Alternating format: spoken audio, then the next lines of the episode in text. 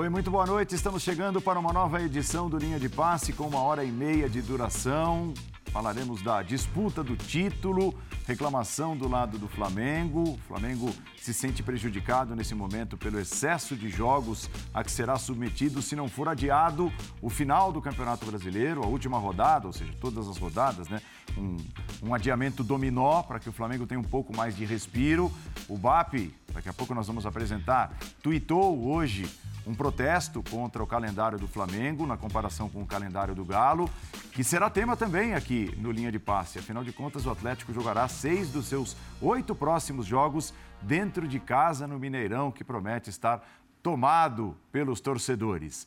Briga contra o rebaixamento. O Grêmio tem dois jogos dificílimos pela frente. Vai enfrentar o Galo agora no meio da semana fora de casa e disputa Grenal também fora de casa no próximo final de semana. E depois é, de tudo que vimos ontem, infelizmente, após a derrota em casa, após a derrota em sua arena, o Grêmio ainda pode ser punido. Né? O Grêmio pode ser punido e disputar seus jogos restantes no Campeonato Brasileiro em sua casa sem a presença de público. São temas do Linha de Passe que está começando. Sejam todos bem-vindos. Linha de Passe é a nossa hashtag. Estou, você viu, com André Kfouri e Geode aqui nos estúdios. Em casa, Vitor Birner e Paulo Calçade ali já se ajeitam para participar. Estão ajeitados, digo, e vão participar conosco. Uma hora e meia de duração, nós vamos juntos até às onze e meia da noite. Ó, antes da gente começar a conversar sobre essa questão do calendário, que é uma questão delicada, né? Vamos apresentar o que escreveu hoje o BAP. É uma figura importante, o Luiz Eduardo BAP, tem cargo de vice de relações externas, especificamente. Flamengo ainda tem de jogar 13 partidas, o Atlético 12. Temos insistido com a CBF para mudarem o final do campeonato para o dia 15. Detalhe: no dia 15 está marcada a segunda partida, a partida de volta das finais da Copa do Brasil, tá? Aí ele diz, ele segue, pois teríamos 14 datas, acabando dia 9, que é o que está previsto nesse momento. A decisão favorece ao Atlético Mineiro, porque o Flamengo terá feito 13 jogos em 39 dias e o Atlético 12 em 45 dias. Vamos apresentar, ó. Essa é a situação, tá? Então, o Galo Próximo jogo agora, quarta-feira, contra o Grêmio. Última partida da temporada, dia 15, mas não é pelo campeonato, é o jogo de volta da decisão da Copa do Brasil. Uh, período entre jogos, 43 dias, tá? Entre quarta agora e o dia 15. Jogos a serem disputados, 12. Um jogo a cada 3,6 dias. Flamengo, Próxima partida amanhã contra o Atlético Paranaense fora. Última partida da temporada, talvez 9 do 12, né? Ainda data a ser, a ser estipulada exatamente. Período entre os jogos 38 dias, jogos a serem disputados 13. Né? E o jogo contra o Grêmio ainda não foi remarcado. Média de um jogo a cada 2,9 dias, André. Pois é, Paulo. É, é surreal, né? Imaginar que isso está acontecendo. E não precisamos imaginar, está acontecendo. É o Campeonato Brasileiro, é um campeonato que, em tese, iguala as dificuldades para todos os seus participantes. Em tese, também oferece condições iguais de disputa para que o nível de competitividade e a balança de competitividade do campeonato não penda um para um lado ou para outro. É, e é um campeonato que insiste em nos mostrar a cada ano que a situação não é igual para todo mundo. Eu não estou nem falando de coisas mais graves ainda, como venda de mando, é, times que viajam para enfrentar outros quando isso não acontece com os demais participantes. Isso tudo são, é, são defeitos, são vícios de um, de um ambiente de futebol, não só do Campeonato Brasileiro.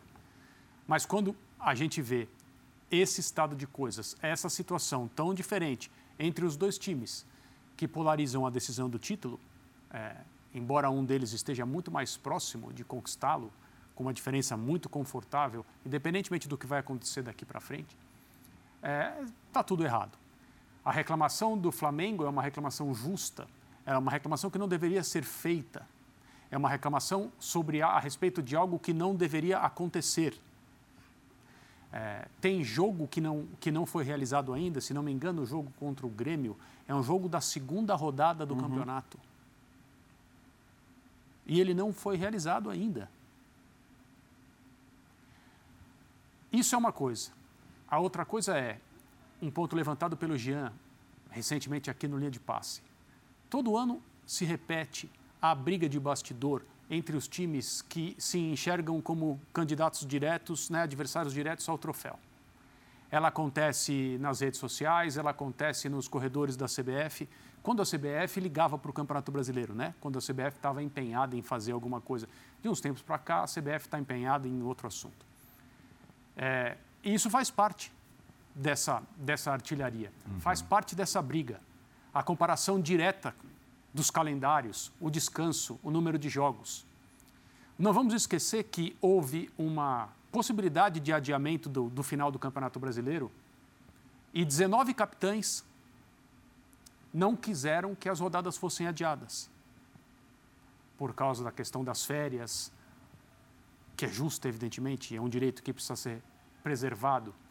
Mas eu insisto, como falei na época, eu sou capaz de apostar que essa posição não era dos dos 19 capitães das equipes, e sim dos dirigentes. Até porque, senão não seriam exatamente esses 19 capitães, né? Quer dizer, tal, é. Possivelmente você teria uma outra divisão, né? Se Isso. não fosse o reflexo do, do, do, desejo dos dirigentes. Da mesma forma, é, e aqui tem um pouco de apuração e conversas com quem vai mais a fundo nesse tipo de assunto nos bastidores, quando a questão por causa da pandemia era paralisar ou não o campeonato, muita gente queria jogar e não esperar. Não só pela questão econômica, financeira, que é evidente, claro, importante, o futebol precisa da bilheteria, o futebol precisa estar em atividade, uhum. a televisão precisa mostrar os jogos, os contratos precisam ser honrados e tudo mais. Mas a motivação ali é o seguinte, não, se, se o campeonato continuar, a nossa chance é, é maior. Porque aquele time lá, no caso o Flamengo, é, vai estar numa situação mais difícil. Se a gente fizer a pausa, é melhor para eles. Então, tudo isso num ambiente em que se discute liga, a gente tem vontade de dar risada, não se fala da liga há muito tempo e nem vai se voltar a falar, né, porque não faz sentido. Tudo isso é um teatro. Os clubes não conseguem conversar, os clubes não conseguem se entender como parceiros, como sócios. E essa ideia de que um dia organizarão o Campeonato Brasileiro, que foi colocada numa, numa carta com tópicos e tal, pá, deixa para lá. Era só uma questão do momento para que o assunto pudesse ser discutido, porque os interesses apontavam para aquilo naquela semana. Hoje o pessoal quer ser campeão. É isso que importa.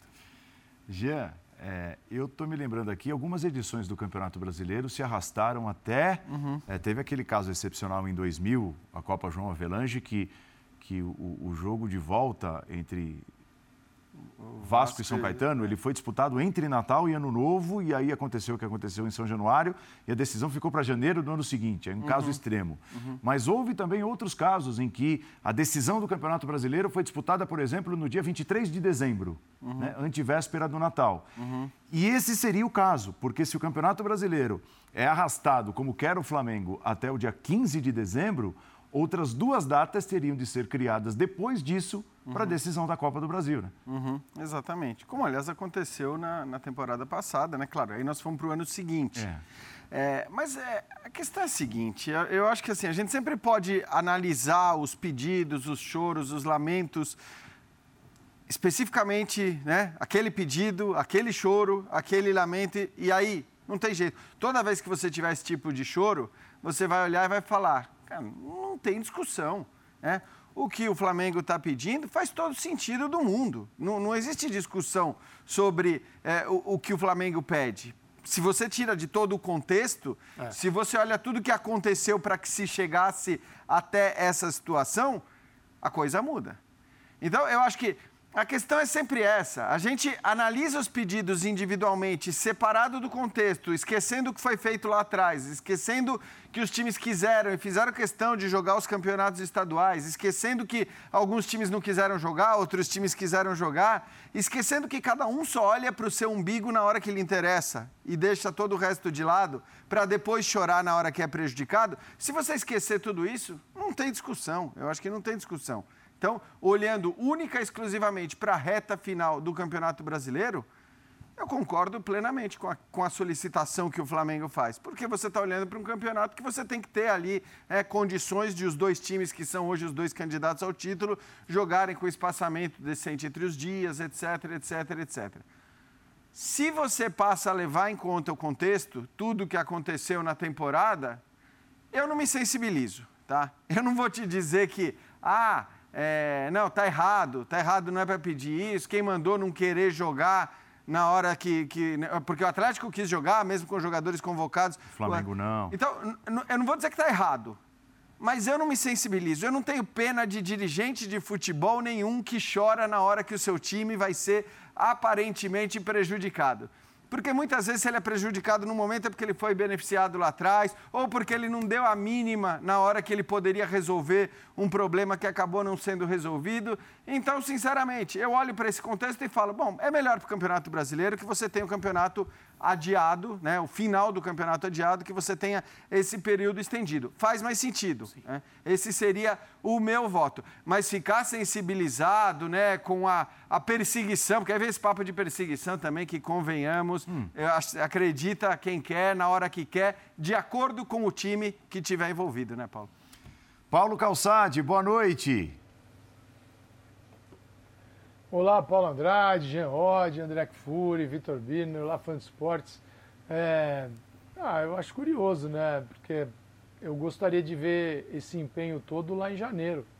Ou quando se planeja um campeonato. Então a pergunta, Flamengo prejudicado? Sim. Planejou errado? Não, porque ele não planeja, como todos os outros clubes brasileiros. Dentro de um planejamento, o clube chegaria na CBF e falar, não dá e os outros também. Eu sempre gosto de comparar o futebol a um condomínio. Você tem, você, o que acontece dentro da sua casa te diz respeito, mas você não pode é simplesmente botar o terror no, condomínio, no, no condomínio só porque você está dentro da sua casa. Você tem ali é, questões que fazem parte da vida de todos. E o futebol é assim. Por quê? Porque o Flamengo e todos os outros dependem de um negócio chamado adversário. É, então é preciso ter um bom campeonato. E não adianta chegar no dia 1 de novembro e falar assim, esse calendário ainda não não, hein? Pô, peraí, mas você lá atrás se mexeu? Não. Ah, mas a pandemia mexeu em tudo. Opa! Então é mais uma resposta e mais um, um fato que justifica o todo o cuidado em, em você cuidar do calendário cuidar da quantidade de jogos, cuidar dessa loucura que é convocar jogador em data FIFA. E agora o Tite, né? Só agora não fez, porque também ele tem que cuidar da seleção.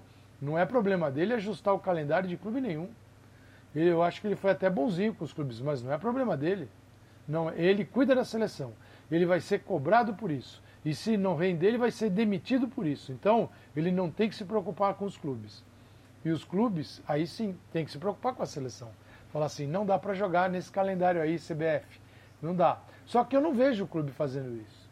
Não vejo. Sempre digo isso. Flamengo e os grandes. Se mais meia dúzia se juntarem, eles mudam o futebol do Brasil. Eles estão afim? Não. O Flamengo não está afim. O Flamengo está apenas afim de fazer ajustes pontuais que possa beneficiá-lo ou não prejudicá-lo diante de um caso muito grave de um quadro muito grave que é esse aqui. Agora, então chegar em novembro e reclamar, desculpa, é, eu acho que já era. Já era. Não é assim que resolve. E o uhum. Flamengo sabe disso, mas o Flamengo não quer. Porque o Flamengo, como os outros, eles apostam e eles apostam no caos. Porque eles, no caos, o, caos, o meu caos pode ser diferente do seu. Então, o seu pode ser muito profundo. Então, é bom. Agora a coisa mudou. Desculpa, não é a hora de reclamar. BAP que me desculpe, mas ele deveria estar tá reclamando é do calendário de 2022, de 2023, de 2024, de 2025, porque o de 2021 já era. É, o caos do Flamengo nesse momento é maior que o do Galo, né, Vitor Birner? Bem-vindo. Boa noite, Paulo. Boa noite, André, Jean, professor Calçade. Boa noite aos fãs e às fãs do esporte é muito maior. É, eu ouvi com bastante atenção as ponderações de todos e eu tenho dificuldade de discordar muito dos colegas. Eu só tenho algum. Eu sou um pouco mais sensível que o Jean à situação de momento É, é verdade. de qualquer clube. Porque dessa vez o Flamengo está sendo prejudicado. Mas se eu for pensar na história do Campeonato Brasileiro, eu vou achar momentos em que o Atlético, de todos os campeonatos brasileiros, não desse, foi prejudicado e que o Flamengo foi beneficiado. E eu posso fazer uma série de situações dessas com outros clubes e não, ao contrário da maioria, eu não acho que existe igualdade nessas questões. Eu acho que a gente já teve momentos muito mais conturbados dos, dos bastidores da política do futebol brasileiro do que esse, mas mesmo assim, eu também não sou capaz de botar a mão no fogo para dizer que é tudo casual. Não sou. Eu discordo quando falam da questão da arbitragem, que está puxando para um, para outro, porque eu vejo jogos e não está. Né? Então, nesse aspecto, eu sou obrigado a discordar quando eu vejo reclamação. Já nessa questão extra-campo, eu repito, eu não posso dizer que tem alguma coisa, mas eu não me sinto confortável para botar a mão no fogo para dizer que também não tem. Então, eu fico com essa pulga atrás da orelha que tem muito a ver com, com o histórico do futebol brasileiro, apesar de hoje outras pessoas estarem no comando, são pessoas diferentes do que estavam há 10 anos, há, há 30 anos, as coisas foram sendo modificadas, não dá para colocar tudo no mesmo pacote, todos no mesmo balaio. Mas eu me permito também achar um pouco estranho e lamento muito porque a gente tem dois timaços, um com mais chance de ser campeão e mais bem resolvido na parte coletiva, o outro com mais dificuldades oscilando, disputando o título. E essa disputa acaba sendo prejudicada, né, por conta dessas questões todas que vocês citaram. Acho que a CBF podia, dessa vez, modificar um pouco o panorama, adiar os jogos, acho que ninguém discorda disso. Não entendo por que não faz. Acho essa uma grande questão. Por que não faz? Por que não adia os jogos? Né? Por que não facilita para que a gente tenha um campeonato brasileiro terminando em condições menos discutíveis, o que seria muito bom para o nosso futebol.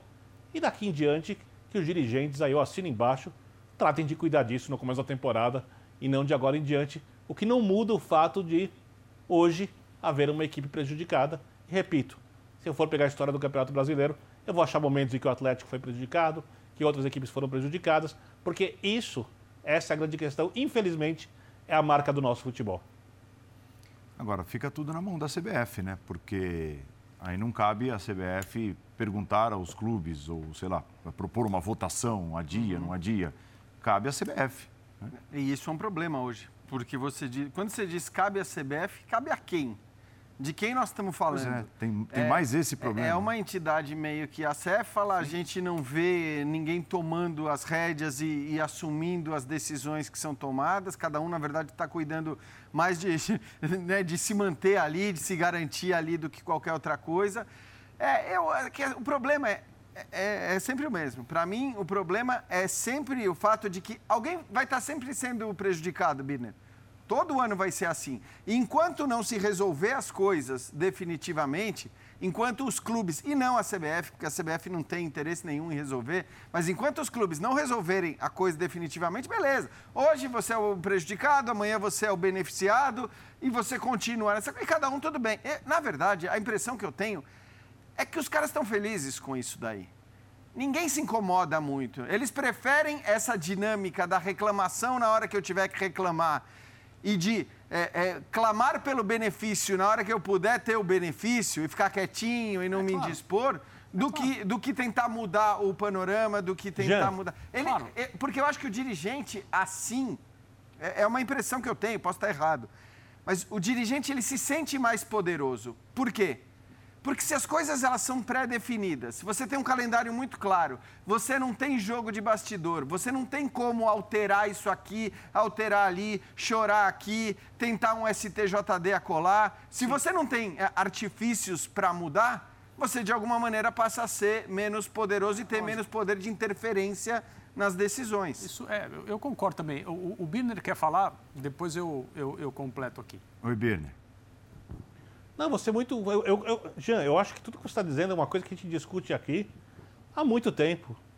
Eu, desde que comecei a fazer programa de debates, mais de duas décadas, esse assunto é recorrente, a gente sempre discutiu isso. A minha questão nessa, dessa vez, é, é, é óbvio que a gente tem que ser tratado o assunto de maneira ampla e pensar o que fazer na próxima temporada em diante. A gente vai ficar aqui repetindo, eu acho, por muitos anos, porque muito pouca coisa vai ser feita. Agora, dessa vez, por que a CBF não muda as datas? Preciso entender isso. Eu queria, eu queria uma explicação técnica, objetiva, direta. Por que a CBF dessa vez não muda as datas? A razão explicada para o campeonato não é. ser estendido é, a, é são as férias dos jogadores. E, por, Agora, e, o campeonato estadual que tem é, que recomeçar isso, no período é, X. Mim, é, é, sempre a mesma explicação. Para mim, esse é, mim, esse é o ponto. É, é, quando a liga começou a ser discutida e, e, pareceu acontecer uma movimentação definitiva por parte dos clubes, com aquela cartinha que eu mencionei agora há pouco, com vários tópicos, nós queremos isso, queremos aquilo e tal é, o que aparentemente não passava de uma tentativa de aproveitamento de um vácuo ali na CBF para ver se os clubes se posicionavam de uma maneira a terem mais poder, mas não necessariamente mais responsabilidade, porque o meu, o meu ponto é o seguinte: pessoas sérias, consultorias estrangeiras, gente que mexe com isso em outros países, que sabe do que está falando, sabe o que está fazendo, há tempos tenta convencer os clubes brasileiros de que é necessário que eles organizem o Campeonato Brasileiro e tomem para si a responsabilidade sobre o produto que pertence a eles. O produto pertence aos clubes. O produto é alugado. Por que os clubes até hoje não tomaram essa iniciativa? a partir do momento que há muito tempo eles já viram as contas e as projeções de valorização do campeonato em 2, 3, 5, 10 anos, e é uma coisa maluca mesmo. E todos os clubes brasileiros, sem exceção, até o Flamengo, até o Atlético Mineiro, até o Palmeiras, precisam de dinheiro precisam que o seu produto seja cada vez mais valorizado, precisam de mais receitas. Basta que eles consigam se sentar todos do mesmo lado da mesa e digam: CBF, obrigado por tudo até hoje. Nós vamos organizar o Campeonato Brasileiro e a Copa do Brasil. Vocês ficam aí com a seleção brasileira e o que mais interessar. Uhum. Porque o salto de valorização do campeonato é gigantesco mesmo em pouco tempo, a partir do momento que isso acontecer. Por que, que os clubes não fazem isso? Porque se eles fazem isso, essas questões que, especificamente agora, um clube pede que a CBF seja mediadora e resolva o problema, está nas mãos deles, porque eles têm que se entender, eles têm que chegar a um acordo a respeito de datas. Primeiro jogo, último jogo do Campeonato Brasileiro. Vai parar ou não nas datas FIFA? É um absurdo que não pare, é ridículo, é vergonhoso, mas precisa ser decidido. alguém precisa colocar ali no papel como vai ser. Eles não fazem isso porque eles não querem fazer. Por mais que o, o cifrão esteja ali na frente deles. Eu, eu fico imaginando como são as reuniões e, e as conversas à boca pequena entre pequenos grupos de dirigentes. Tem um bolo de dinheiro gigantesco esperando por nós. Basta que nós entremos num acordo em relação ao que é interesse comum, encontremos uma maneira de colocar todo mundo dentro da mesma tenda, por mais que sejamos diferentes em relação a uma série de outras coisas. E é, não, é, é conosco, a coisa vai ser feita aqui. Mas não, é, pedem para a CBF ser a mediadora, ser o árbitro dessas questões. E aí a CBF hoje está indisposta com alguém, é com o Flamengo, claramente. Amanhã é com outro time. As coisas funcionam como aquela reunião em que nós vimos o ex-presidente da CBF afastado, provavelmente para sempre, colocando o dedo na cara de todo mundo, falando palavrão, aparentemente alterado. E é assim que funciona tudo, porque os clubes querem assim. Os clubes, eu André. digo os dirigentes. E, e, quando, e toda vez que alguém manda uma mensagem dizendo, ah, não fale dos clubes, porque os clubes são é, sagrados, as pessoas é que precisam ser responsabilizadas. É claro, eu estou falando das pessoas, mas as pessoas é que representam o clube nesse momento, porque o clube, a coletividade assim deseja. Então eu não vou lamentar que A, B ou C representa o clube A, B ou C nesse momento. Foram escolhidos. Foram escolhidos e lá estão porque as pessoas assim quiseram. Birner. André, a resposta é simples. Vou te, fazer, vou te responder com uma pergunta. Se cada clube esse, esse não é o único jeito, tá? Vou deixar claro antes, mas vou só citar um exemplo, uma situação. Se cada clube do futebol brasileiro fosse uma sociedade anônima, bem constituída e bem dirigida, qual você acha que é a chance dos executivos que mandam nos clubes não chegarem a um acordo para a formação de uma liga? Depende dos executivos, né? Se os executivos forem os que bem estão... constituídas. É, bem constituídas, isso pressupõe que a gente que Executivos. sabe... É, gente que sabe o que está fazendo no, na tomada de decisão no, de, no departamento Porque o de futebol, futebol brasileiro é um futebol Sim, amador. É, isso é claro, óbvio. E quem é profissional na sua área, quando vira dirigente, vira amador. É. Essa que é a realidade. E apesar da grande É, vitória do gente tá- Flamengo gente- sábado contra o Galo, o momento ele parece favorecer, né? Ele dá toda a pinta de favorecer o Galo, não só pela diferença que ainda tem na tabela de classificação, mas veja aí, por exemplo, para esse jogo de amanhã, as baixas no time do Flamengo são sete desfalques. Rodrigo Caio, Davi Luiz, Felipe Luiz, Diego Arrascaeta e Bruno Henrique. Sete desfalques para enfrentar o Furacão. Novamente, os dois estão frente a frente. Semana passada deu no que deu Copa do Brasil. E aí, um jogo importantíssimo para o Flamengo no Campeonato Brasileiro. Ao mesmo tempo, o técnico Cuca, do Galo, festeja a volta da torcida e o fato de o Atlético ter jogos em casa, em sequência, podendo assim somar os seus pontos necessários para voltar a ser campeão brasileiro depois de 50 anos. Vamos ouvir o Cuca. É fundamental. É, Nós, com a torcida, somos muito mais fortes e, e conseguimos coisas maravilhosas junto com o torcedor há muito tempo. E se Deus quiser, vai permanecer assim. Quarta-feira a gente está todo mundo junto, mais uma vez, trabalhando, né? Porque o torcedor ele não vai lá se divertir, ele tem a missão dele, que é de ser campeão, junto com a gente. Então é passar essa energia para dentro do campo e nós passar para a arquibancada toda a entrega também que eles têm colocado. Firme na briga pelo bi, seis dos últimos oito jogos em casa. 100% do público liberado para Belo Horizonte, é isso que se referia o Cuca. O Atlético já tem recebido parte do seu público, mas a partir de agora receberá carga máxima. Elenco completo nas mãos de Cuca, jogadores recuperados e tudo mais. Enfrenta Atlético Paranaense e Palmeiras antes das finais sul-americanas. Tem mais esse ponto, Paulo Calçade. É, o Galo joga seis partidas de oito em casa e as duas partidas fora de casa são contra Atlético Paranaense, quatro dias antes da decisão da Copa Sul-Americana. Palmeiras, quatro dias antes da decisão da Copa Libertadores. Paulo. É, nem se o campeonato terminar no dia 31 de dezembro, o Flamengo consegue melhorar esse calendário em relação ao Atlético Mineiro. Por quê?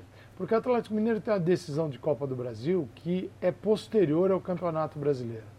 E nesse ritmo que nós estamos vendo, com esses compromissos, o Atlético Mineiro pode muito bem definir o título uma, duas rodadas é, antes da, da, da data final. Então o Atlético pode ter o quê? A seguinte situação: ele pode acelerar, se dedicar integralmente ao Campeonato Brasileiro, faltando 10, 15 dias da decisão da Copa do Brasil, passar a se dedicar à Copa do Brasil. Então o calendário do Atlético não pressupõe um adiamento, porque nesse caos é, ele é mais favorável este caos ao Galo. O Galo fala, peraí, de jeito nenhum. Já o Flamengo, Flamengo tem no dia 27 uma final de Libertadores da América. E ele, a gente sabe que primeiro o tamanho dos o nível dos desfalques, a quantidade de jogadores. Então ele tem que lidar com isso. Então ele vai passar um bom tempo jogando sem seu time ideal. Depois ele vai ter que ganhar forma, ganhar corpo, né? É, uma condição competitiva de lutar na final da Libertadores, tudo isso dentro do Brasileirão. Então é muito mais difícil para o Flamengo jogar o brasileiro pensando na Libertadores do que para o Galo, que tem uma data aí que está bem clara. Olha, quando terminar o Brasileirão, aí você se dedica à, à Copa do Brasil. Sendo que isso pode acontecer com 10, 15 dias de antecedência. Então, para o Atlético Mineiro, a melhor coisa é esse calendário, já que ele está aí, é continuar disputando, até pela, por tudo que vem acontecendo. Ah, perdeu para o Flamengo, perdeu. Mas a gente está falando de pontos corridos. Né? Se fosse mata-mata, perfeito. Como não é mata-mata, é, o Galo ainda tem uma vantagem gigantesca. O Atlético Mineiro teria que simplesmente é, ter uma queda de rendimento abrupta nesse momento para parar de ganhar, de empatar, só perder e Flamengo e Palmeiras deslancharem, porque não é só o Flamengo, né? Tem o Palmeiras aí. O Palmeiras está nessa história. Depois a gente vai falar de Palmeiras O Abel está usando o Brasileirão para preparar o time para a Libertadores e está funcionando. Está funcionando. Tem coisas interessantes aí. Está ali quietinho na dele, mas ele está. Ontem aconteceu um Exatamente. pouquinho disso. E aí o Galo está na dele, o Flamengo vai chiar.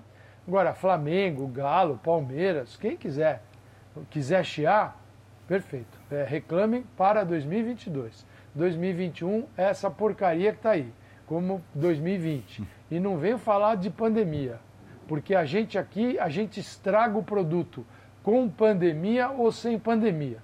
Isso. Então a gente arrebenta com o produto. É. Como disse André, qualquer gestor de liga, de liga assim, de segunda categoria, transforma o Brasileirão numa potência.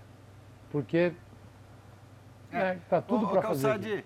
Eu me lembro que a gente, até no, no ano passado, talvez a gente não tenha aprendido de fato, mas parecia tão óbvio, tão óbvio que a gente ia resolver tudo né, abrindo mão dos estaduais em uma temporada. Era tão óbvio que é. não ter os estaduais em 2021 ia acabar resolvendo o problema. E depois, isso realmente, nos, o fato da gente ter, não ter nem discutido a existência ou não dos estaduais, fez com que a gente se sentisse meio ridículo, né, de propor o óbvio dessa maneira. Mas é, saindo um pouco da questão do calendário, que eu sei que você, né, senão você vai ficar incomodado. Imagina. A gente voltando para o calendário e falando do Atlético, a verdade é que o Atlético, é, é, primeiro que uma coisa importante, acho que a questão da tabela de jogos, um monte de jogo na sequência em Belo Horizonte, eu odeio quem fica pegando recortes de tabela de campeonato para dizer que X ou Y foi beneficiado pela tabela, né? Porque um pode achar melhor você começar Isso. com um monte de jogo em casa,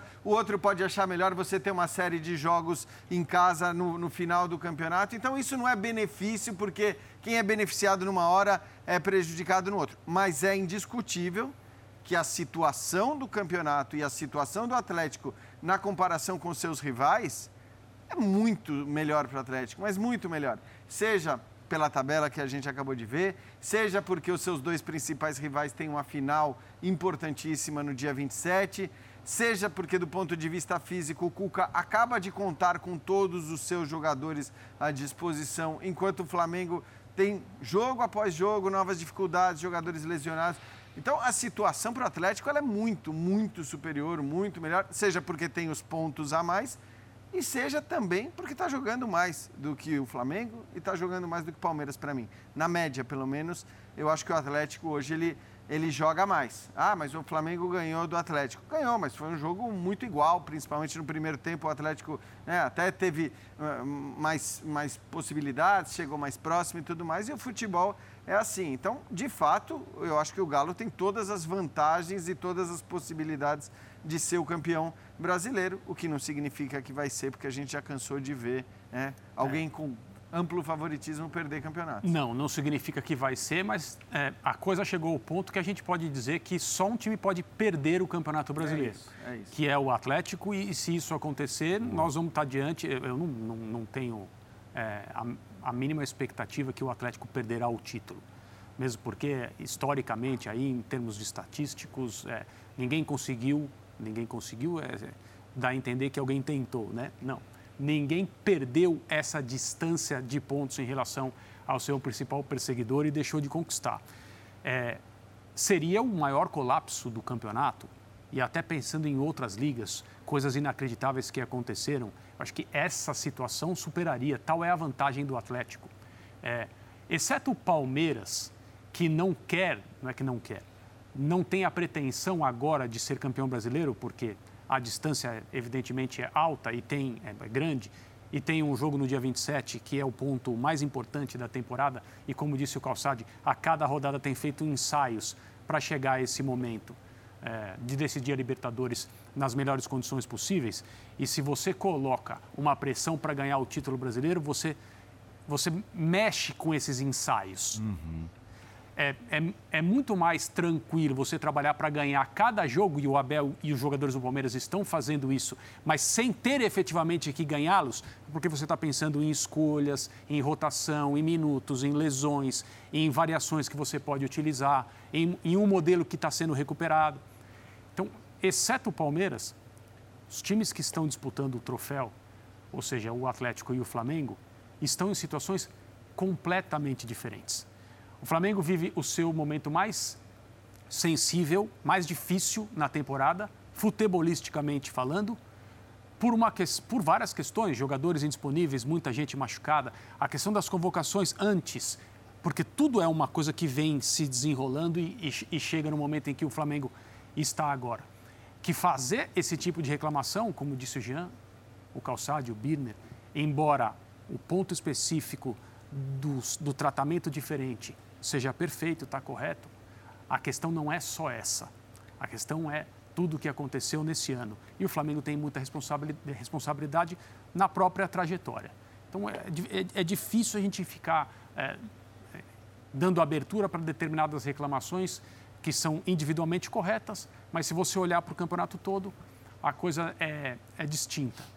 O Atlético está com o campeonato para ser ganho, eliminando rodadas. O Flamengo está pensando em outras coisas, embora matematicamente a possibilidade exista ainda. É, e, e, se houvesse uma, uma lógica, né, nessa sequência de jogos que o Galo vai, vai fazer em casa, não há uma lógica porque alguns foram realocados e tudo, uhum. o calendário está meio diferente.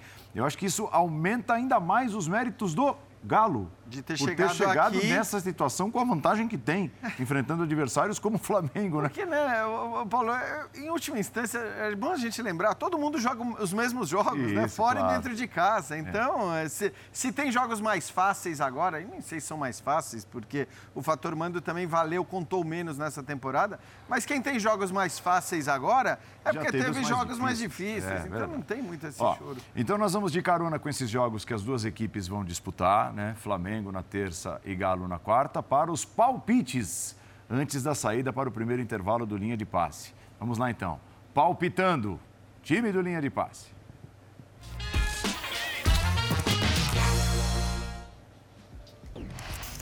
Nesta terça, Furacão e Flamengo. Eu coloquei lá 1 a 1, Jean 2 a 1 para o Flamengo, Calçade André 1 a 1, Birner 3 a 0 para o Flamengo. Também pelo desinteresse do Furacão é um time no brasileiro e outro time tem é, sido no mata-mata, né? Daqui a pouco vai precisar começar a se interessar olhando para baixo, né, o Furacão. Não diga isso. E ó, 100% de vitórias do Galo contra o Grêmio. Eu disse 3 a 1, jogo na quarta-feira, Jean 2 a 0, Calçade 3 a 0, André 1 a 0 e Birner 2 a 1. Os palpites para os jogos de terça e quarta-feira. Lembrando que tem linha de passe na próxima quarta-feira para você ficar ligado também nesses jogos. Grenal pode ter torcida única é, no próximo sábado. É o próximo tema do Linha de Passe depois do intervalo. A guerra do Grêmio contra o rebaixamento. Esses dois jogos em sequência: Atlético fora, Grenal. O Inter, é lógico que para o Inter ganha uma força absurda também o jogo do sábado é, pela chance né, de afundar ainda mais o rival. Não tem levado vantagem contra o Grêmio em partidas recentes, em anos recentes. Enfim, são temas para o próximo bloco do Linha de Passe que volta já.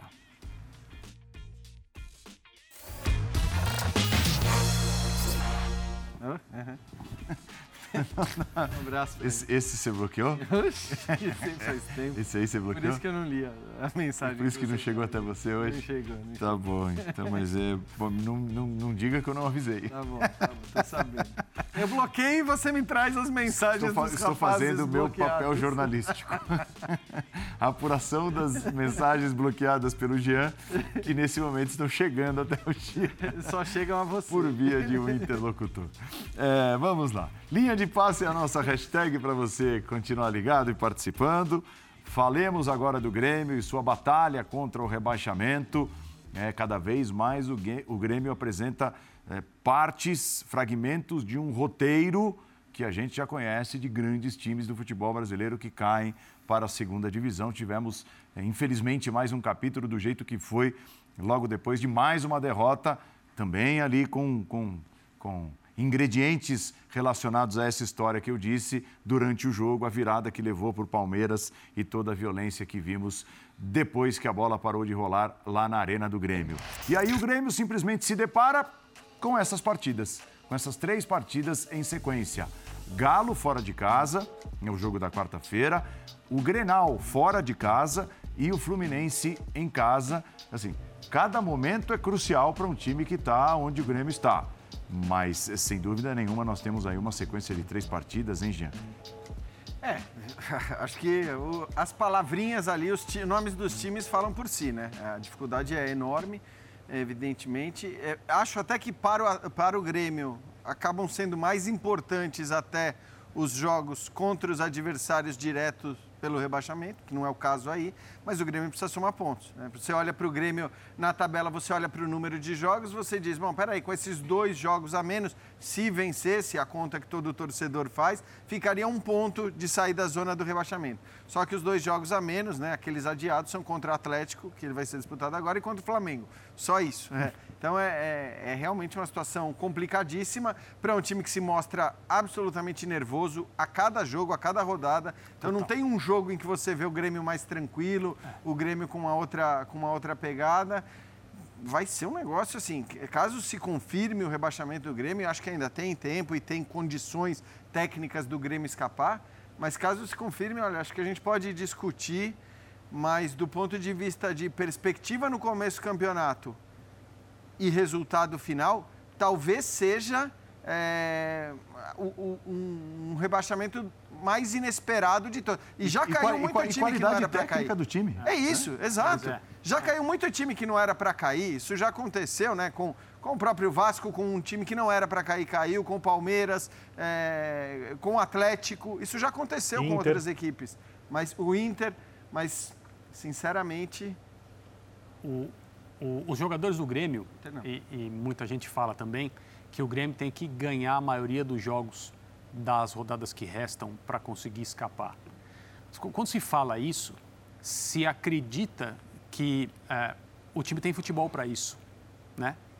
De fazer nas últimas rodadas do campeonato um percentual de aproveitamento muito superior ao que tem feito e efetivamente se salvar uhum. numa campanha de emergência e tal.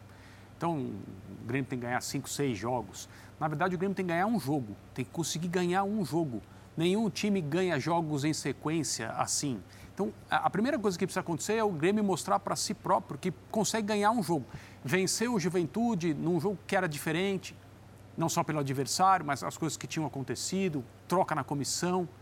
O próprio Wagner Mancini disse depois do jogo com o Palmeiras: o time não está funcionando, eu consigo enxergar, eu estou no futebol há várias décadas e o que ele está enxergando ali da beira do campo no dia a dia é evidentemente um time muito intranquilo, um time que toma decisões erradas na maioria das vezes. O jogo com o Palmeiras, eu falei ontem aqui, é um pôster do que é o Grêmio atualmente.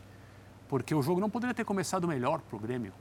E o, Palmeiras não ofereceu nada ao Grêmio. O Douglas Costa roubou uma bola na lateral do campo, construiu uma jogada individual, deu um gol para o Diego Souza fazer. Eram 12 minutos. Nada poderia ter sido melhor em casa, com torcida, contra um, um dos melhores times do campeonato, o Grêmio saindo na frente. Era para dar essa tranquilizada. E o que se viu depois do gol foi justamente o contrário. Então o Grêmio tem que ter a cabeça no lugar e ganhar um jogo. A partir daí, reconstruir sua confiança para fazer o que é, é necessário que seja feito. E muitas vezes essa conta de, de, de pontos, total que precisa ser feito para escapar, ela não se mostra verdadeira, porque na parte de baixo da tabela se vence muito pouco. O Santos estava numa situação desesperadora, não estava? Hoje está pensando em Libertadores. Ou pode pensar em Libertadores, de repente. De repente, se fala em classificação ao torneio sul-americano depois de duas vitórias. Não, mas é, é isso é uma característica do campeonato. Se não, você não, escapou sim. do rebaixamento, você já é, quase está na zona de Libertadores. É verdade, mas quando você, quando você soma três pontos lá embaixo, não é uma, ah, situa não é uma situação em que todo mundo que está ali está ganhando o jogo também, entendeu? Claro. É, e é inegável, né, Paulo Calçade, que se essa vitória que o André citou vier num desses jogos, principalmente num dos dois próximos jogos, contra o Galo fora ou contra o Internacional, um clássico com toda a rivalidade que tem fora de casa também, é, aí é uma vitória daquelas e de repente até para mudar de vez os, os rumos do que, do que parece ser o destino do Grêmio nessa temporada, não? É, Paulo, mas aí tem que acreditar em muita coisa que não aconteceu ainda, Sim. né? É, tem que ter muita confiança, que é o que o torcedor do Grêmio não tem, nem o time. Ontem o time, no momento que o Palmeiras faz o gol, aí quando começa, quando toma o gol do Palmeiras, a equipe psicologicamente ela desaparece. Então, tudo aquilo que parecia que vinha sendo bem construído, não, não num padrão maravilhoso, mas assim, um Grêmio de recuperação, tentando sustentar um placar, isso não aconteceu. Então, eu fico imaginando, nesses jogos, o que você está me o que você está propondo é algo muito claro. É, se tomar um gol, o primeiro gol, dificilmente a equipe reage. Uhum. Se não tomar, ela tem que resistir até o final. Porque essa é a sobrevivência do Grêmio nesse momento. Porque quando o time leva o gol, ele fica desmantelado, né? ele, é, ele rui. Ele, assim, os alicerces são, desaparecem, viram poeira. E aí a equipe não consegue mais jogar. Né? Mesmo com jogadores que a gente fala, poxa, mas o que está acontecendo? É, nesse nível de grandeza do Grêmio, e nesse nível também de, da, da, da, da, gravidade do, do momento, né, essa união ela é terrível. Porque o time grande, isso aconteceu com alguns já. Time grande, ele, você olha e fala, não tem time para cair, mas ele tem uma situação de queda. E o Grêmio hoje tem uma situação de queda. Não tem time para cair, mas tem uma situação claríssima de queda. Porque ele vai pegar a tabela, o jogador em algum momento vai lá e olha para a tabela. Né? E o time do Grêmio é 19 com 26 pontos em 27 jogos. Quer dizer, o Grêmio não conseguiu ganhar um ponto por jogo. Não deu um ponto por jogo. E a gente já conversou aqui que a média do Grêmio era um por jogo. E agora ela diminuiu. Então não houve reação. Então é muito tempo que vai passando esperando a reação e ela não vem. E agora o Grêmio tem mais 11 jogos, 33 pontos no Campeonato Brasileiro ele precisa de pelo menos 18 desses 33. Ele tem que ter um rendimento que ele não teve até agora. Então é, é acreditar muito, é acreditar muito. É, o time tem jogadores para sair do buraco? Com certeza tem. Mas a situação ela é gravíssima. Então acho, sim, eu ficaria muito surpreso que o Grêmio, né, por exemplo, tivesse pontos contra o Atlético Mineiro. Uhum. O Atlético eu, Mineiro, eu também com, com a necessidade dele, que ele tem de ganhar o título brasileiro, imagina. Eu também gosto do time do Grêmio na parte técnica, mas acho que o Grêmio tem um dos seus principais adversários para conseguir escapar, que é o próprio Grêmio, que o Grêmio tem vivido emocionalmente. Vou pedir até para o Dimas, se puder colocar de novo os gols da partida contra o Palmeiras. Você vê o segundo gol tomado pelo Grêmio, é um gol do time que parou de pensar, da bela jogada construída pelo time do Palmeiras, a gente vai falar disso depois, inclusive dessa mudança de formação, né?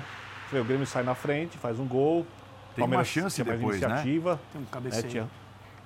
É, tem, então, você vê, esse é um gol bem construído, né? Você toma uma bola na frente e uma finalização dentro da pequena área. Quer dizer, não é um gol que o cara achou daqui, chutando 30 metros, e outro gol de cabeça também o Everton é, é, fez a defesa, também era uma chance bem construída. Faz esse pênalti que é um pênalti tolo. Mas pênaltis tolos, como, tolos, como disse o André ontem, são cometidos à torto e à direito no Campeonato Brasileiro. Esse era o lance que o jogador tem que fechar por dentro, tapar o espaço, evitar o cruzamento, obrigar o jogador a tentar outro tipo de, de lance e ele foi no corpo do Marcos Rocha de maneira atabalhoada. Aí, aí quando, quando vocês vão ver agora o segundo gol, Simplesmente, o Grêmio para de marcar. Tem um monte de jogadores no meio de campo que estão perdidos. Olha isso, ó. Jogadores marcando ninguém e alguém totalmente livre. Tanto que tem a reação do jogador do Grêmio atrás, irritadíssimo com seus companheiros, porque o time parou de pensar. Parou de pensar. Quer dizer, o time não, não conseguiu, nesse momento, raciocinar a respeito do que é, era preciso fazer. E aí eu acho que o jogador estava sentindo o peso da colocação do Grêmio na tabela de classificação. E é muito difícil lidar com isso. É muito difícil para jogadores jovens, é muito difícil para jogadores rodados.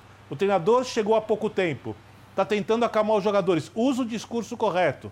Quando o time começa a jogar, como disse o Calçade, se tomar o gol, a tendência é desmoronar. Estando na frente ou não estando na frente.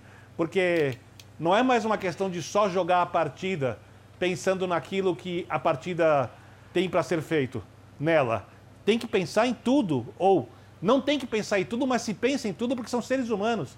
Então a situação do Grêmio ela é muito complexa, já que, ela vai, já que ele vai ter pela frente um candidato ao título, um time que é um dos seus principais adversários que vai tentar usar os nervos do Grêmio para conseguir ganhar o clássico. E se perder o clássico ali, dificilmente se recupera. Perdeu do Atlético e do, e do Inter, assim, praticamente caiu. E depois vai pegar um Fluminense que entende muito bem como o Grêmio joga. Para pegar, para dar um exemplo, o Fluminense pega um Flamengo tenso com iniciativa de jogo e o Grêmio vai precisar ter iniciativa contra o Fluminense. Né? E o Fluminense gosta quando os times adversários vão para cima para que aquele Fluminense tenha o espaço. Então esses três jogos eles são decisivos, só que o Grêmio tem todos o principal adversário, além do time que vai enfrentar, times complicados, é, tem os seus próprios nervos para lidar. E esse, para mim, é o maior desafio, porque se não conseguir lidar com os nervos, os bons jogadores que tem não vão conseguir jogar o futebol que podem. E me parece, Jean, que esse jogo do sábado também para o Internacional, ele tem um valor, ele ganhou um valor, né? É, o, o Grenal por si só já tem um valor que nós conhecemos qual é. Mas essa geração de jogadores do Inter, ela é uma geração marcada pelas derrotas para o Grêmio, uhum. né? Até em situações com o Inter chegando como favorito, em momento melhor, não tanto quanto agora, mas em momento melhor tal. E, e é uma geração que está no Internacional, não é de agora. Exemplo, Cuesta não é de agora, Edenilson, Patrick e tal, é, Dourado. E esses caras, eles vêm perdendo para o Grêmio, né? E o torcedor do Inter, lá no Sul, olha para essa geração e, e fala, pô, mas é uma geração que não, não disputa clássico como deveria disputar. Uhum. E eles têm agora essa chance na mão, né? Uma de chance a situação. É, houve a vitória, houve, houve a vitória no Campeonato Brasileiro passado uhum. e foi importante no fim, com polêmica de arbitragem e tudo mais, é verdade.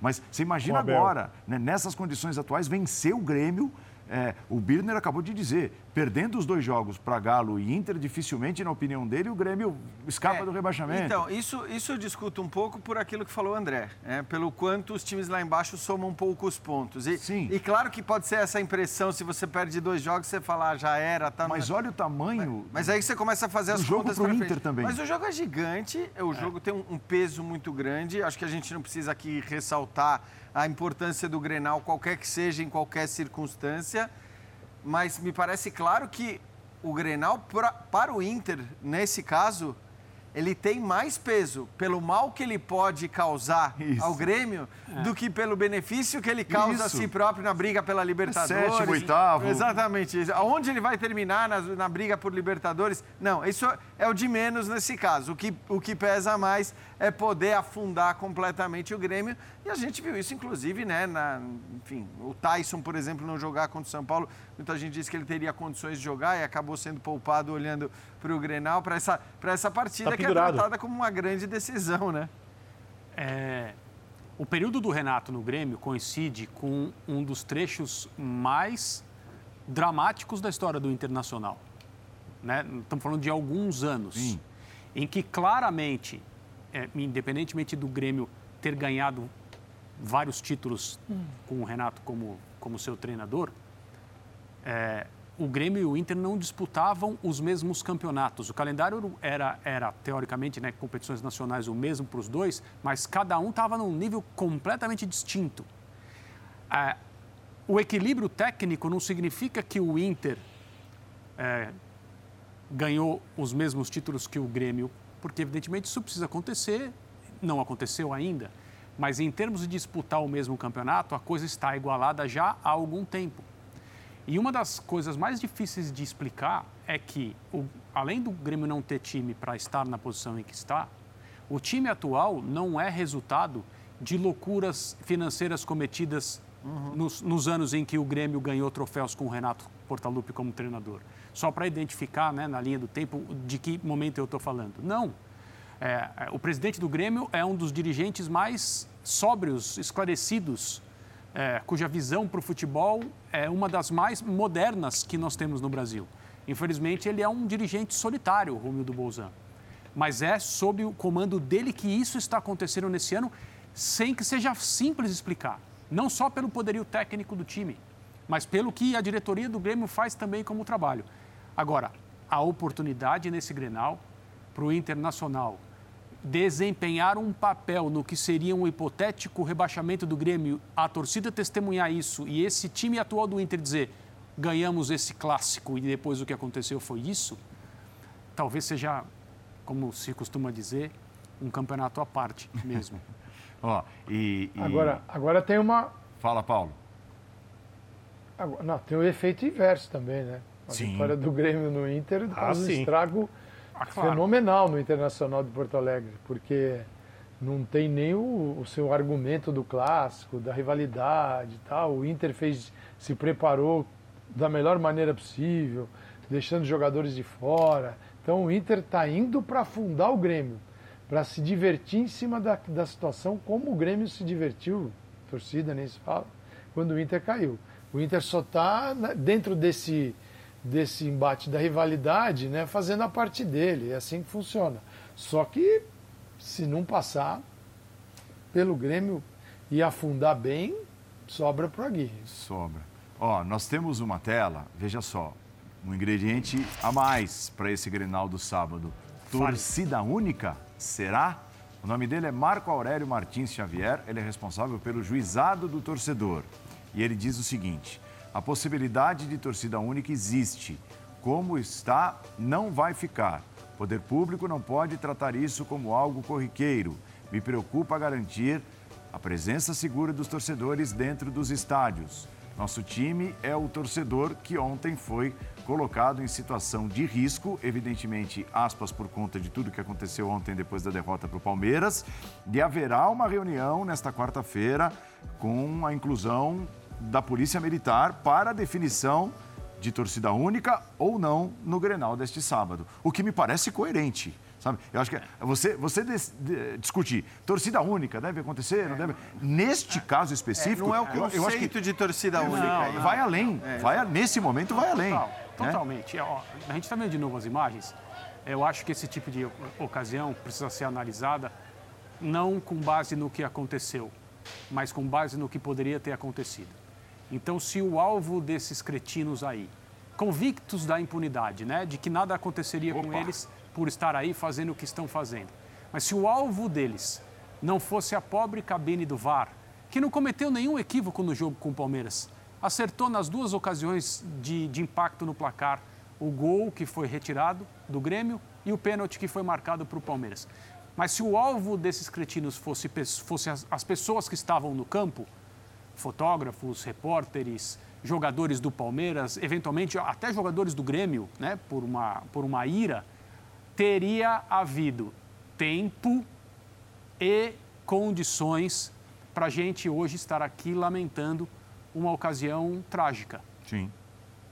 E para mim esse é o ponto, na hora de tomar a decisão a respeito do que vai acontecer com o Grêmio, com a presença dos torcedores do Grêmio, por causa desses caras aí nas últimas rodadas do campeonato. É, essa decisão ela não tem a ver Paulo? nada a ver com. Fala, fala, Calçade. O Jean, é, a, a torcida do Grêmio, ela rompeu uma barreira muito perigosa nesse jogo, porque os estádios de Copa do Mundo, o Grêmio não teve a disputa na Copa do Mundo, mas é um estádio de Copa do Mundo. Nesse tipo de estádio que o futebol brasileiro comporta hoje, nós temos um compromisso ali que, que é bem delicado, porque são estádios que não têm alambrado, são estádios que têm uma. É, ali você abre uma portinha e entra. E existe um compromisso de não entrar, de cada um ficar na sua. E a torcida do, Rem, do Grêmio, ela avançou esse sinal. Ela avançou. É, e isso é muito perigoso. É muito perigoso. A gente que está acostumado aqui ao futebol brasileiro, quando, quando, antes da Copa do Mundo, quando, quando começou a ver os estádios serem construídos, é, sim, com uma, uma portinha de meio metro se, separando a torcida do campo, a gente ficou preocupado, porque não é a nossa, não é muito aquilo que fazemos, né? É, a gente, assim, quanto maior o alambrado, melhor, bota cachorro, a polícia, um tanque de guerra apontado para a torcida, tal, essas- nessa base. Então a torcida do Grêmio rompeu essa, essa barreira de segurança. E o Grêmio aí não pode sair sem punição disso. Sem punição. Não dá, não dá. É é uma punição que talvez avance para a segunda divisão. E vamos ver o STJD como vai se comportar também, né? Porque não dá para ficar. Tem que, tem que agir rápido, né? Não dá para ficar aí enrolando. Mas Então, foi esse é algo ponto. muito perigoso, delicado o que aconteceu. Esse é o ponto, eu acho assim. Quando a gente está discutindo a torcida única nesse Grenal, a gente não está falando de torcida única como conceito. A gente está falando de uma punição já para o Grêmio, que de fato deveria acontecer rapidamente. Essas coisas na Europa, elas, elas, essas decisões, elas são tomadas rapidamente. Você não fica esperando um mês para que aí os, os nobres é, juízes lá, os, os, caras que decidem... Auditores, auditores. Os nobres auditores, obrigado, tinha esquecido do termo. Os nobres auditores do STJD se juntem e digam, olha, vamos agora resolver aquela questão lá de fevereiro. Não, você tem que resolver rapidamente, Lógico. porque o que acontece num campo de futebol, é, você pode muito bem avaliar e, e, e ter todos os elementos para tomar a decisão na semana seguinte, um, dois dias depois. É assim, inclusive, nos tribunais desportivos da Europa. E acho que quando a gente fala de torcida única nesse jogo, a gente está falando como consequência do que aconteceu na partida entre Grêmio e Palmeiras. E é, como Já. diz Calçade, você tem que ter uma punição. Não dá para não ter uma punição. Sem dúvida. Eu até falei ontem aqui que se esses caras dizem fazer isso por amor, por paixão ao Grêmio, eles ainda estão em tempo de provar essa paixão. Escrevi isso no blog hoje e dizer: olha, é o seguinte, a gente ama tanto o Grêmio, a gente cometeu um equívoco aí, entramos e, e, e prejudicamos o Grêmio, não queremos prejudicar o Grêmio. Nós somos corajosos e vamos pagar pelos nossos erros. Então, está aqui o meu RG, está aqui o meu endereço. Grêmio, por favor, leve para os responsáveis. A hum. gente tem que pagar por isso e não o Grêmio. Né? Era a única chance que o Grêmio teria de, eventualmente, não pagar como clube pelo que aconteceu. Obviamente isso não vai acontecer, porque os caras é, fazem tudo isso, como disse o André, com a certeza da impunidade e agora estão lá, quentinhos, né? Provavelmente na cama deles, covardes que são, porque são covardes na verdade, esperando que o clube pague por aquilo que eles cometeram. Oi, Vitor. Eu acho que tem duas questões distintas aí. É, uma, a de segurança, como a da nota que a gente mostrou eu acho que a Polícia Militar tem condições de dar segurança a 10% de gremistas e aos torcedores do Inter que forem ao jogo dentro do estádio. Porque se não tiver condições, a gente tem um problema aí muito sério que vai bem além do futebol. Então eu acho que isso é possível. Sobre esse aspecto, eu não concordo com o jogo de torcida única. Não mesmo. Mas a nota cita Tenho mais medo episódio, fora do estádio. Biner. Só, só para deixar claro, a nota cita o episódio. Ela, ela, faz referência. Sim. Mas é? ele fala em segurança. Fala em segurança. Fala em torcedor. Então, nesse aspecto, eu não concordo. Tá? Respeito, obviamente, a opinião, só não concordo. Eu acho que a polícia tem condições de dar garantia aos torcedores e tenho muito mais medo do que pode acontecer no entorno do estádio e principalmente muito distante do estádio e algum conflito, principalmente agora com as pessoas voltando aos locais, aos bares e tal, do que propriamente do que pode acontecer dentro do estádio. Por outro lado, é, se o STJD decidir é, tirar a torcida do Grêmio de jogos, eu não vou questionar. É, mas é disso Exatamente pelo ocorrido é. no final de semana. É. Mas aí não é uma é. questão de segurança de dentro do estádio. Aí é uma outra questão, uma questão do não. que tem que acontecer porque os torcedores uma fizeram punição. uma coisa inadmissível. É uma punição, é uma punição, é uma punição ao clube, é isso. Claro. Só que não, não. É, não Sim, só, só, que a nota fala em segurança, por isso que eu falei. Disso, São duas porque... questões diferentes. Não, não, claro, porque senão, é, é, o que eu falei, senão a gente entra no conceito da torcida única. Lógico. E aí, até corroborando com o que você está dizendo, Biner, nós estamos ainda falando de um estádio que nem completamente cheio estará, né?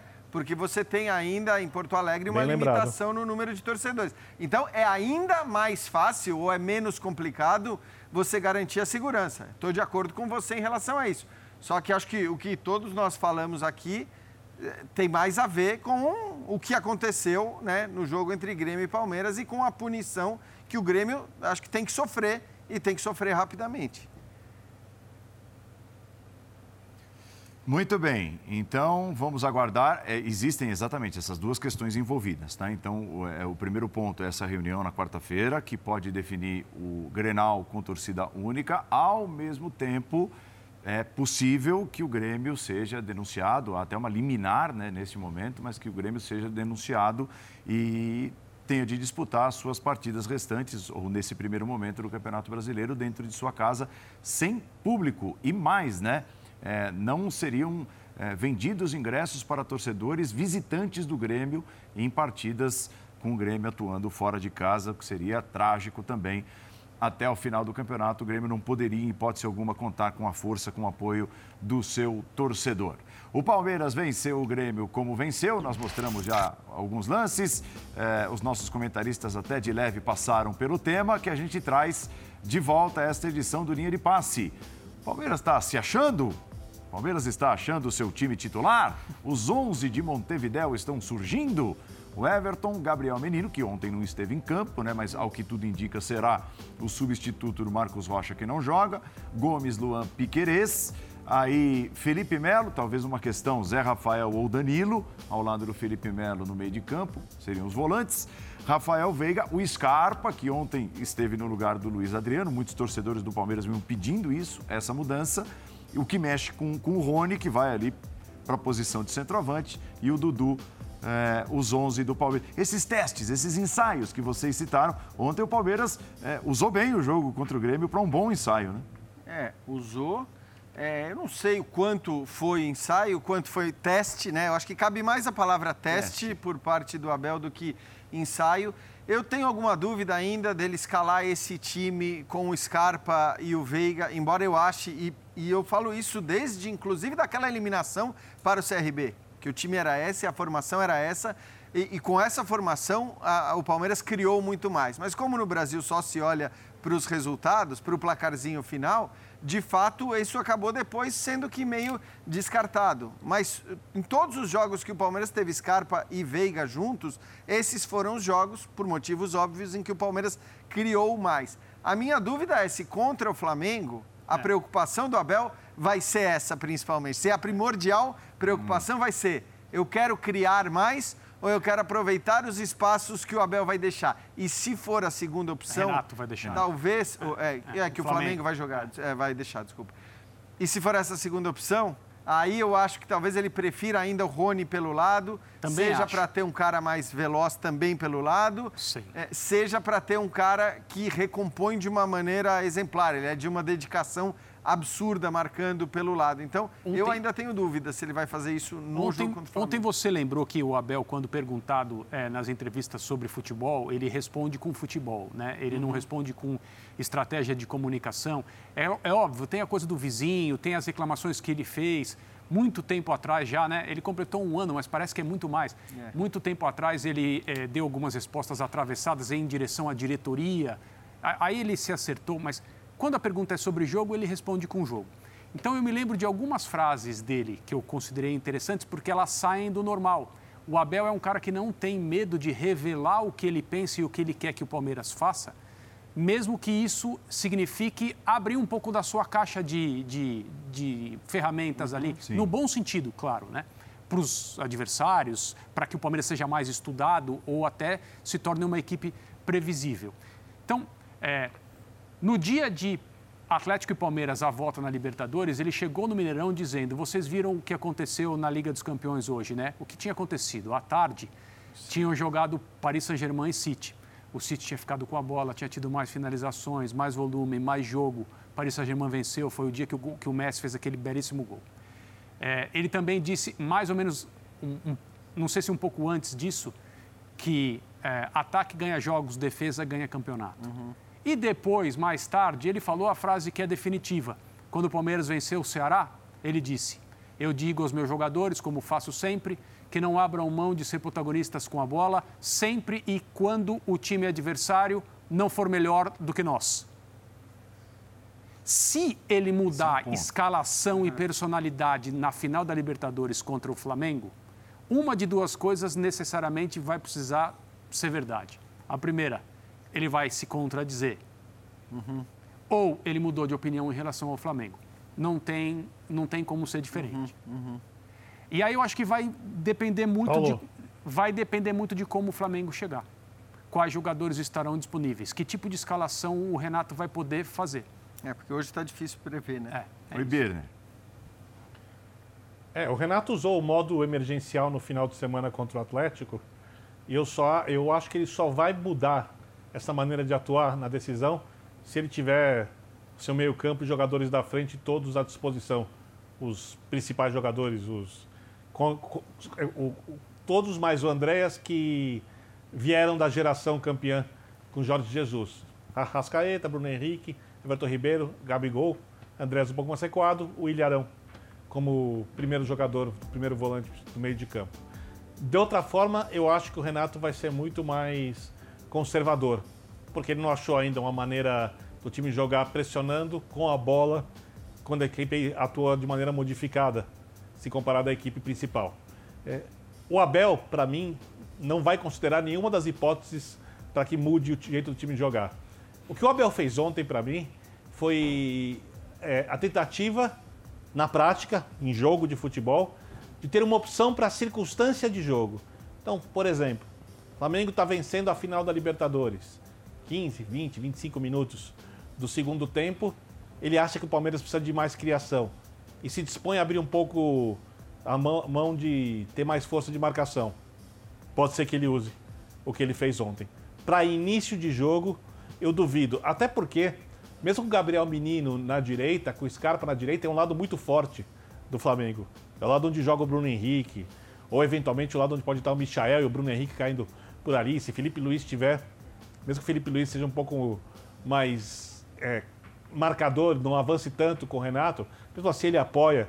Quer dizer, o Abel vai olhar e falar: opa, esse lado esquerdo do Flamengo é mais forte que o meu lado direito. Eu preciso me proteger.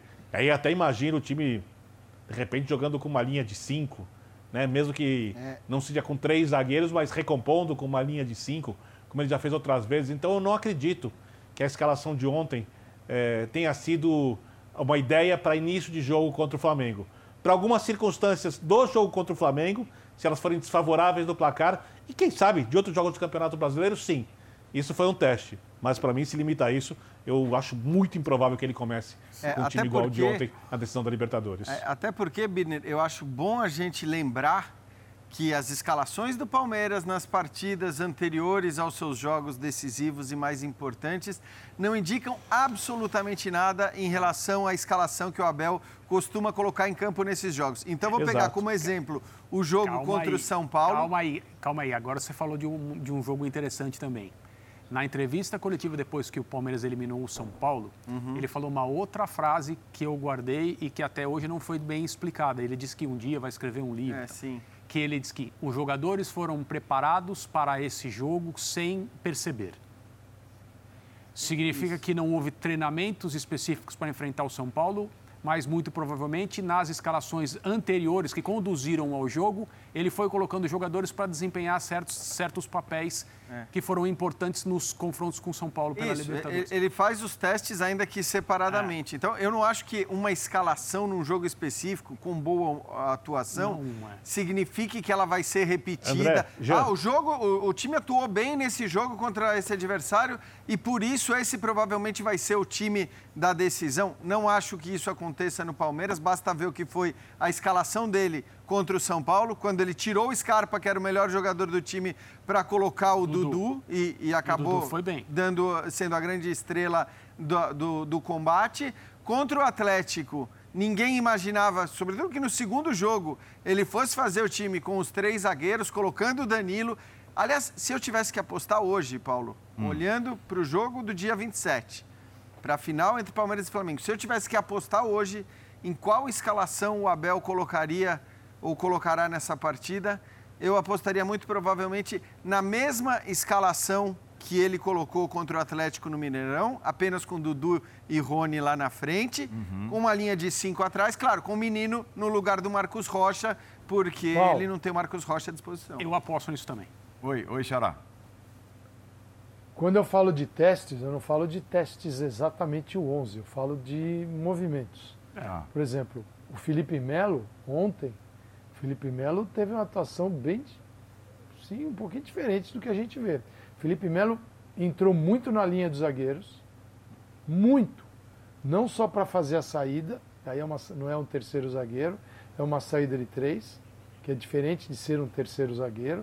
A gente está falando de um volante é um volante que baixou muito, entrou nos espaços da linha defensiva o tempo todo, tempo todo, ele não ficava à frente. Grêmio com a bola, ele vinha e aí sim ele virava um terceiro jogador enfiado na linha, que é papel do volante também, de cobrir esses espaços. À frente, é, Zé Rafael e Veiga, E aí você tinha ainda o Scarpa, né? o Rony. É, eu vejo um Palmeiras que a, esse movimento de Felipe Melo que é o movimento que eu vou observar daqui para frente. Tá. Dizer, ah, mas o Felipe Melo jogou de primeiro, jogou, jogou contra o Atlético, numa zona que tinha Hulk e Diego Costa. E era a força combatendo a força. Agora, ontem não era assim, mas era um movimento que pode ser aquele treinamento, aquele jogo, aquela adaptação que você vai fazendo ao longo dos jogos e depois só puxa o jogador e fala assim, olha, eu quero Sim. a tua atuação que nem naquele jogo lá, ok? Ok e assim ele vai usando os compartimentos da equipe. Agora, ele está, como disse o André, ele está observando o Flamengo. Sim, sim. Ele já acreditou mais, agora Ó, acredita menos. Nós vamos a um rápido intervalo, voltaremos daqui a pouquinho, gols dessa noite, já já. E vem aí o Sport Center com tudo sobre Corinthians e Chapecoense que estão se enfrentando na Arena do Corinthians em Itaquera. Voltamos já. Estrangetura. Estamos de volta com mais um jogo em que o Cruzeiro deixa de vencer. Agora são quatro jogos em sequência na Série B sem vitórias. Empatou com o Vila Nova. O jogo chegou a ser suspenso por conta dessa tempestade que a gente pode observar. Olha como ficou o gramado lá do Independência. E o Cruzeiro sai atrás no placar e, e depois empata, mas empata. Né? É mais um pontinho só somado. E o Cruzeiro está nesse momento a cinco pontos do rebaixamento para a Série C. Bom, agora já com o gramado mais seco, depois da volta do jogo, é, os gols acabaram saindo e o, e o Cruzeiro empatando um a um. É, eu acho que assim, o negócio é empurrar o trabalho até, até o final desta temporada, desse campeonato e lutando contra o rebaixamento mesmo, né? É, o melhor agora é não ter perspectiva, né? Não, Isso. É, é, é torcer para chegar na, na, última rodada sem ter objetivo. Acho que essa, no fim, acaba sendo aí a perspectiva do, do Cruzeiro, né? Esse pênalti é um negócio inacreditável, né? Porque Sim. é um pênalti é, desnecessário, involuntário, é uma coisa que o jogador do Vila Nova já tinha caído, já tinha errado a bicicleta, ele não erra a bicicleta por conta do chute que sofre do jogador do Cruzeiro, mas o pênalti acontece, né? E aí, poucos minutos depois, o pênalti para o Cruzeiro aí, que também aconteceu e o jogo termina 1 a 1 Enfim, é isso. O Cruzeiro chega, chega nesse estágio de torcer para não estar tá precisando de nada no, no final do campeonato, nas últimas rodadas.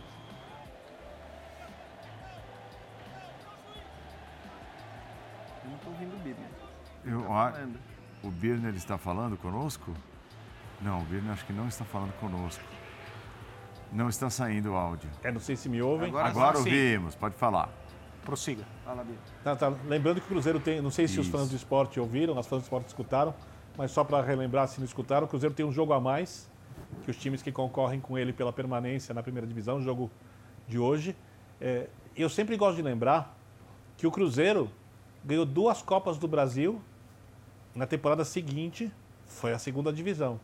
Que resultados de campo, do mesmo jeito que o Grêmio não tem uma gestão para ser rebaixado, o Cruzeiro fez uma gestão de arriscada e vai disputar três vezes seguidas a segunda divisão. Um time que há pouco tempo, alguns anos, era um time que você olhava sempre em condições de ganhar uma Libertadores, de ganhar o Campeonato Brasileiro. Então, é, bem, é muito legal que o torcedor pense que quando algum jornalista sério vai lá e faz uma crítica à gestão com embasamento, com números, explicando, não é porque o jornalista está contra o clube, é porque o jornalista está tentando ajudar o clube que pertence ao torcedor. Muitos cruzeirenses criticaram a gente quando a gente fazia as críticas na época Sim. da gestão anterior.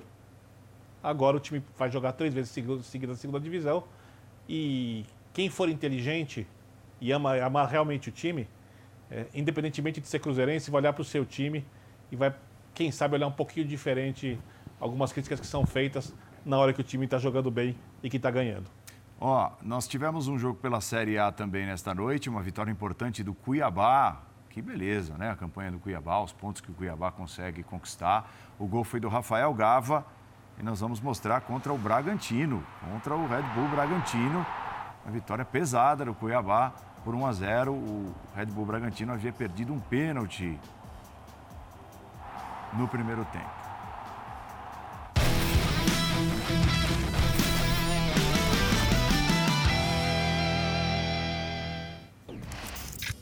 Olha o que o Bola de Prata destaca: que o Cuiabá tem uma das melhores defesas do segundo turno. Veja só, o Cuiabá venceu hoje 1 a 0, né? É, venceu sem sem levar gol, segue com uma das melhores defesas do segundo turno. O time do Cuiabá. Faz aí uma bela campanha, sem dúvida nenhuma. É isso, meus amigos. Então, é, nós teremos na quarta-feira a próxima edição do Linha de Passe, certo? Com, com o Galo jogando contra o, o Grêmio, com é, os respingos de Atlético Paranaense e Flamengo que jogam nesta terça-feira. Na próxima edição, fica o convite para o nosso fã de esportes, próxima edição do Linha de Passe na quarta-feira. Valeu, André, Jean, Valeu. Birner, Paulo Calçade, obrigado a você, fã de esportes. Vem aí o Sport Center com o pós-jogo de Corinthians. Saúde e paz. De Corinthians e Chapecoense. Tchau, ótima noite.